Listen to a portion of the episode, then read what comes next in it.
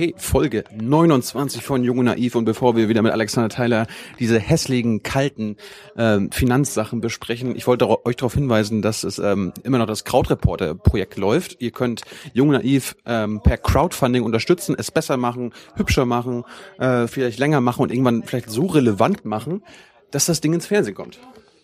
Dann, dann wärst du auch im, Fernsehen, Alexander. Ja, möchte ich ja gar nicht. Du willst nicht ins Fernsehen. Okay, also ihr könnt damit, ich könnt dafür sorgen, dass er nicht ins Fernsehen kommt, aber vielleicht das ganze Format.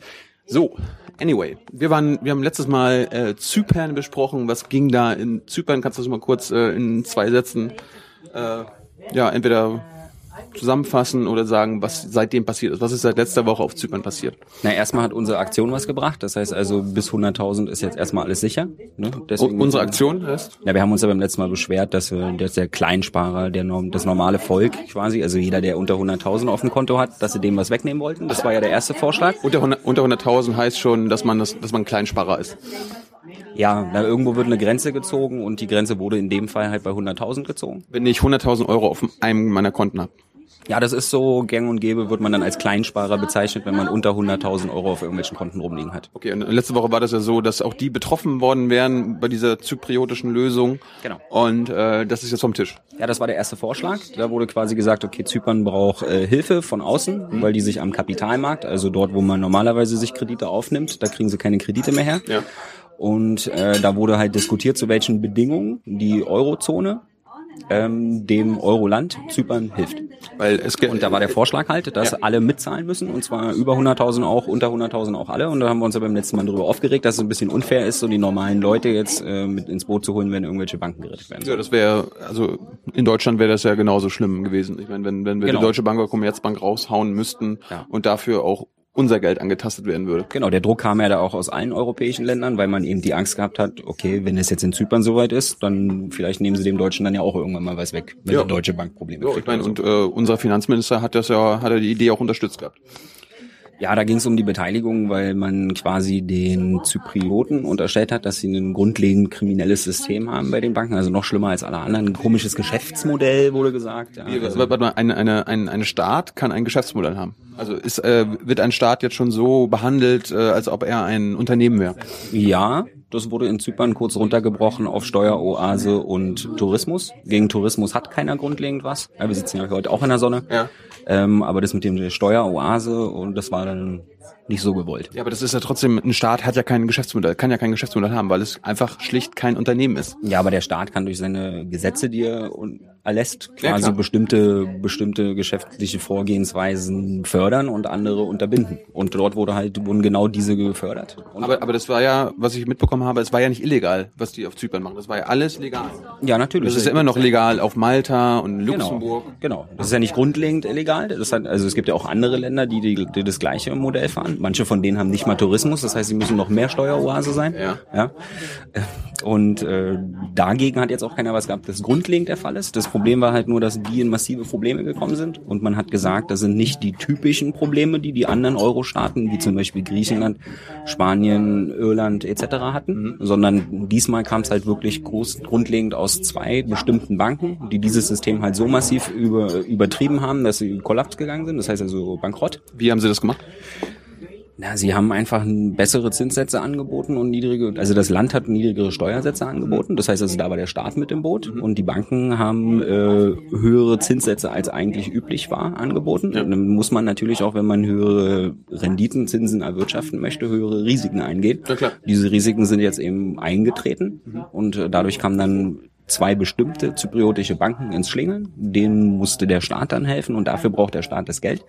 Und, und, und, und da war jetzt eine ganze Fass about, ja? Also genau. Da, darum ging es jetzt. Genau, und da ging es eben diesmal darum, dadurch, dass sie das Geld ja konkret nur für die Bankenrettung brauchen, mhm. ja, wurde gesagt, okay, das äh, können wir jetzt so zu normalen Konditionen nicht machen. Mhm. Das heißt also über die normale, ja, kommt ja normalerweise die Troika vorbei, also der europäische Drache. Äh, ja, der, das waren jetzt deine Worte. Ähm, der dreiköpfige Drache. Der dreiköpfige Drache, der kommt dann vorbei und sagt dir, wie du deine Hausaufgaben zu erledigen hast, wie du den Staatshaushalt zu führen hast, etc. Das haben, das haben nicht die, hat die Bevölkerung zu entscheiden, sondern äh, die guten Herren aus Frankfurt. Ja, das entscheiden in dem Moment dann die Kreditgeber.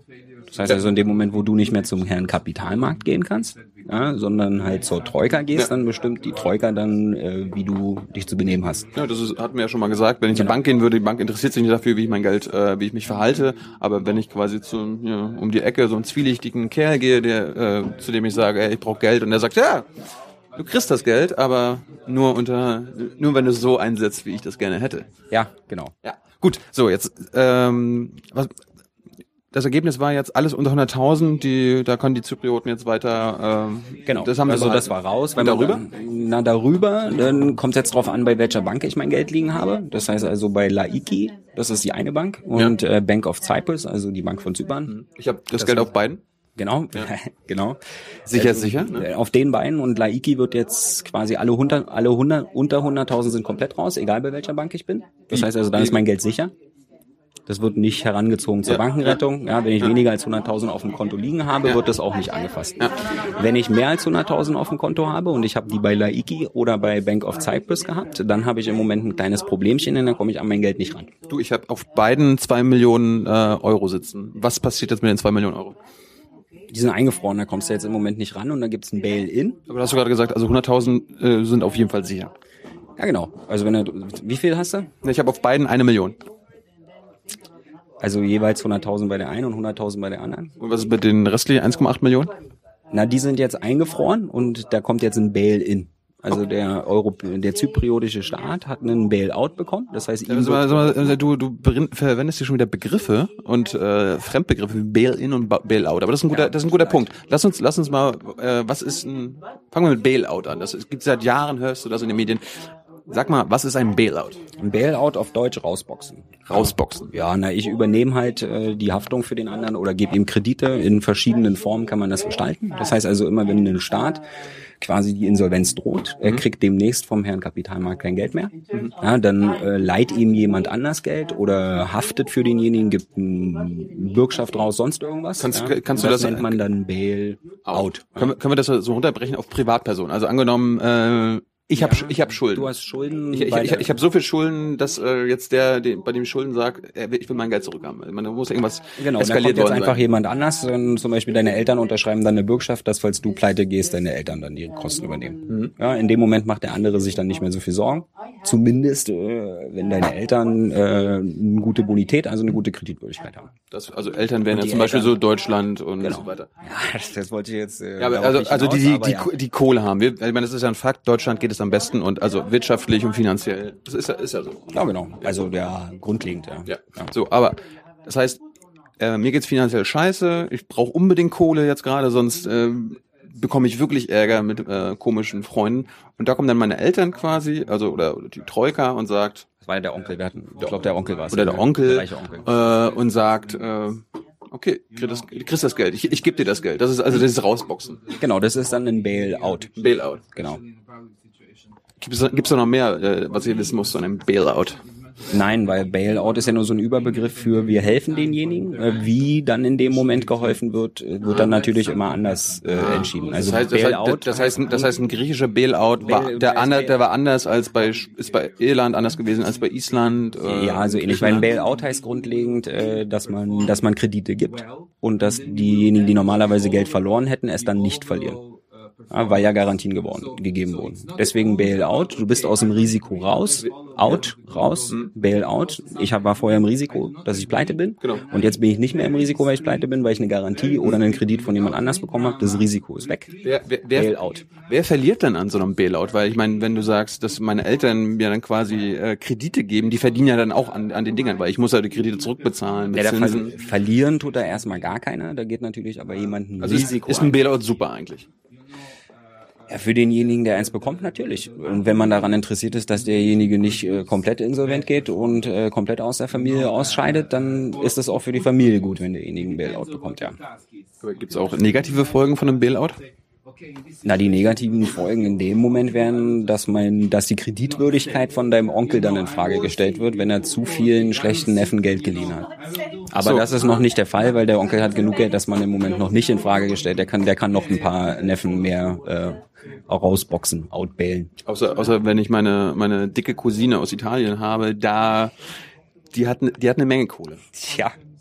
Da wird's, ich weiß nicht, ob, ob er da, ob er da auch so. Aber Italien wollten wir heute, glaube ich, noch so weit, wollten wir, glaube ich, nicht raus. Okay, wir hatten, wir hatten Bail-out und es gibt jetzt auch ein Bail-in. Was bedeutet Bail-in? Dann, wenn, also wenn Bail-out rausboxen ist, dann ist Bail-in reinboxen. Reinboxen. Also das Ja, Geld nicht, nein, nicht wirklich, das ist nur ein Scherz. Das, das heißt, ich, ich habe ich hab Schulden und dann kommt mein Onkel und sagt, äh, du selber schuld, hier kriegst du mal auf, auf die Fresse. Nein, das ist, das Ja. kann nicht Bail, das kann nicht Bail Ja, nicht auf die Fresse, aber Bail-in heißt in dem Moment, dass derjenige, der das Risiko eingegangen ist, es in dem Moment dann auch trägt. In diesem Fall wurde entschieden, dass die beiden bestimmten zypriotischen Banken, also Ja. Laiki und Bank of Cyprus, wo man dann rausgefunden hat, okay, wir bailen out den Staat, ja, weil der gehört ja zur Familie. Ja. Aber die beiden Banken, die haben sich so unmöglich benommen, die wollen wir jetzt nicht mehr in der Familie haben und deswegen übernehmen wir für die nicht das Risiko. Denen geben wir keine Kredite, keine Haftung. Das heißt also, die werden komplett zur, gehen insolvent und werden abgewickelt und dann muss man dann halt bei den Leuten, die über 100.000 dort liegen hatten, die haben halt das Problem, dann muss man gucken, wie viel bleibt am Ende noch übrig. Also wenn eine Firma pleite ist, dann ist ja nicht alles weg. Ja? Das, das heißt, ein Bail-in ist praktisch so, äh, als ob der Staat sagen würde, okay, das von den Banken, das ganze Geld, was die haben, oder äh, äh, was da drauf liegt, das ist eigentlich alles weg und wir geben nur quasi das, buttern nur das Geld rein für die Konten, wo alles unter 100.000 war. Genau. Das ist, das ist praktisch äh, E-Staatsgeld. Das ist aber nur, wir sagen, äh, das Geld unter 100.000 ist sicher, obwohl das eigentlich auch weg ist. Aber äh, der Staat gibt das quasi einfach nur. Genau. Also so kann man es sagen. Bail-out für den Staat, Bail-in für die beiden Banken. Cool, danke. Gerne.